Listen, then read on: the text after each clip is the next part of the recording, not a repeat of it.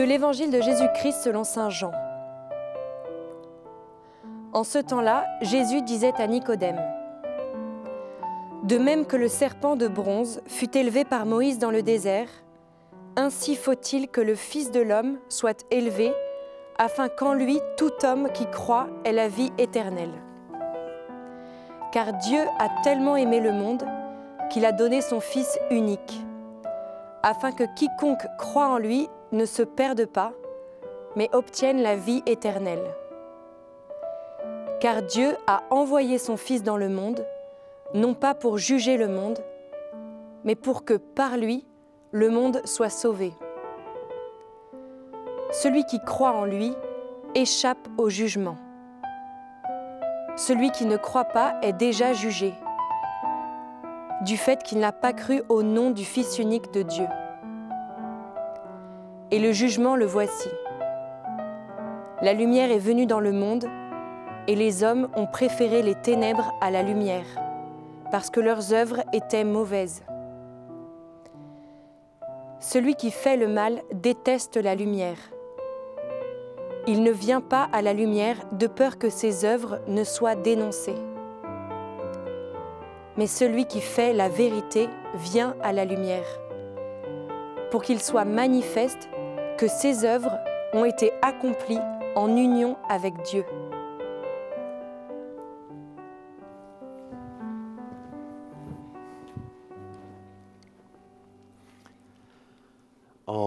Ce quatrième dimanche du temps de carême, nous entendons à nouveau l'évangile de Jean. Nous avons euh, gagné un chapitre. Nous étions, euh, la dernière fois, il vous en souvient, avec, euh, dans le chapitre 2, l'affaire des, vendeurs qui étaient chassés du temple.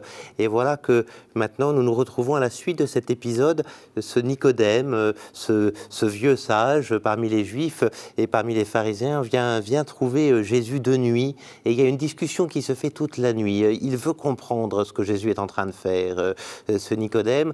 Et c'est euh, à l'occasion de ce dialogue-là que Jésus va euh, relire l'Écriture. Euh, c'est-à-dire pour lui ce qui fait ce qu'on appelle la Torah, hein, le, Pentateuque, ce qui pour nous est, l'Ancien Testament, et notamment le livre des Nombres. Jésus va citer cet épisode hein, du, serpent de, bronze, hein, de même que le serpent de bronze fut élevé par Moïse dans le désert, ainsi faut-il que le Fils de l'homme soit élevé. Quand Jésus parle du Fils de l'homme, il parle de lui-même, bien sûr. Euh, c'est étonnant cette comparaison à ce serpent de bronze. Euh, il faudrait qu'on puisse aller chercher ce qui n'est pas d'ailleurs la première lecture de ce dimanche, euh, et qui aurait pu l'être, mais qui ne l'est pas, c'est-à-dire l'épisode du serpent de bronze que l'on trouve au chapitre 21 du livre des Nombres. Et on comprend que je vous lis à partir du, du, verset, du verset 6. Hein, on nous a dit que le peuple avait perdu courage, avait récriminé contre Dieu. Alors le Seigneur avait envoyé contre le peuple des serpents à la morsure brûlante, et beaucoup en moururent. Alors le peuple vint vers Moïse et dit, Nous avons péché en récriminant contre le Seigneur, contre toi, intercède pour nous, pour qu'il éloigne de nous tous ces serpents. Et Moïse va intercéder pour le peuple. Le Seigneur dit à Moïse, fais-toi un serpent, un brûlant, un serpent de bronze, et dresse-le au sommet d'un mât, et à tous ceux qui auront été mordus, qu'ils le regardent, alors ils vivront. Et Moïse fit un serpent de bronze et le dressa au sommet du mât, et quand un homme était mordu par un serpent, il regardait vers le serpent de bronze et restait en vie. Voilà euh, ce, à quoi Jésus se compare. C'est-à-dire, il, dit, de même que le serpent de bronze a été élevé, il faudra que le Fils de l'homme soit élevé. Alors, où est-ce que Jésus va être élevé au regard et à l'exposition au regard? À nouveau sur la croix. Hein, ce sera vraiment ça. Il sera élevé là. Le terme élevé est d'ailleurs assez intéressant parce que ça veut dire qu'il est au-dessus des regards. Mais hum, le terme élevé est aussi intéressant parce qu'on peut vraiment dire que dans l'Évangile, quand Jésus est sur la croix, c'est un sommet. C'est un sommet. C'est le sommet de l'amour qui est là, véritablement. Alors, regardons un peu les faits. Pourquoi Jésus se compare?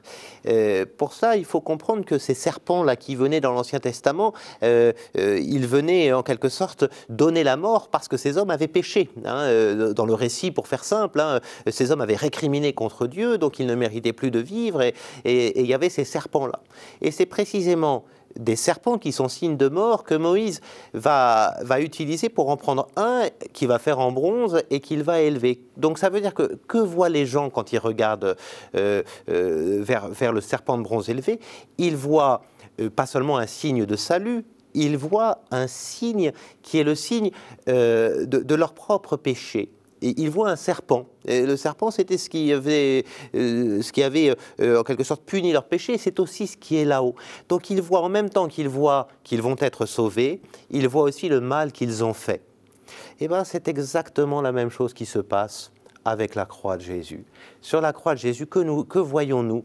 Euh, Sur la croix de Jésus, nous voyons à la fois celui qui, euh, euh, qui prend nos péchés. Nous y voyons notre péché. C'est finalement nous qui déchirons le corps de, ce crucifié. Et c'est à cause, euh, c'est à cause de, nos fautes hein, que, qu'il se trouve là sur la croix, parce qu'il a voulu nous aimer jusqu'au bout et nous sortir de nos fautes.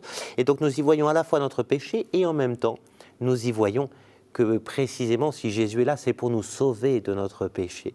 Et nous y voyons à la fois que nous avons besoin d'être sauvés et nous, avons, nous y voyons celui qui vient nous sauver. Et c'est pour ça peut-être que ce, signe du, serpent de bronze élevé est l'un des plus beaux signes qui soit. Voyez, il suffit, euh, et c'est ce qui nous est dit dans, dans la suite du texte, hein, il suffit que de, regarder vers euh, le Père qui n'est pas venu pour juger le monde. Voyez, si Jésus est là, c'est qu'il n'est pas venu pour juger le monde, mais il veut le sauver à tout prix. Et euh, du coup, voilà, le, jugement de Dieu, c'est que la lumière est venue dans le monde. Hein. voilà, c'est vraiment euh, que, nous avons. Du coup, vous voyez l'attitude auquel euh, le disciple est appelé, auquel le chrétien est appelé, et auquel finalement tout homme est appelé, c'est euh, simplement de considérer qu'il ne pourra pas se sauver par lui-même, que nous savons, hein, aucun de nous pourra obtenir la vie éternelle par ses propres forces, on n'a pas les moyens de vivre éternellement par nos propres forces, mais qu'il nous suffit de regarder vers celui qui nous donne la vie éternelle. Hein, et c'est pour ça que les chrétiens prient depuis toujours avec le crucifix. Euh, précisément parce que sur le crucifix, c'est pas un signe de, c'est pas un signe d'échec hein, ou quoi que ce soit. C'est, c'est le signe de l'amour de celui qui a préféré mourir pour, euh, pour, euh, pour nous faire vivre. Et du coup, il nous suffit de regarder. Et en regardant, on y voit à la fois que nous sommes pécheurs, mais nous en voyons surtout celui qui vient nous sauver du péché. Voilà le, le sens profond de cette image que Jésus va chercher dans l'Ancien Testament à propos du serpent de bronze.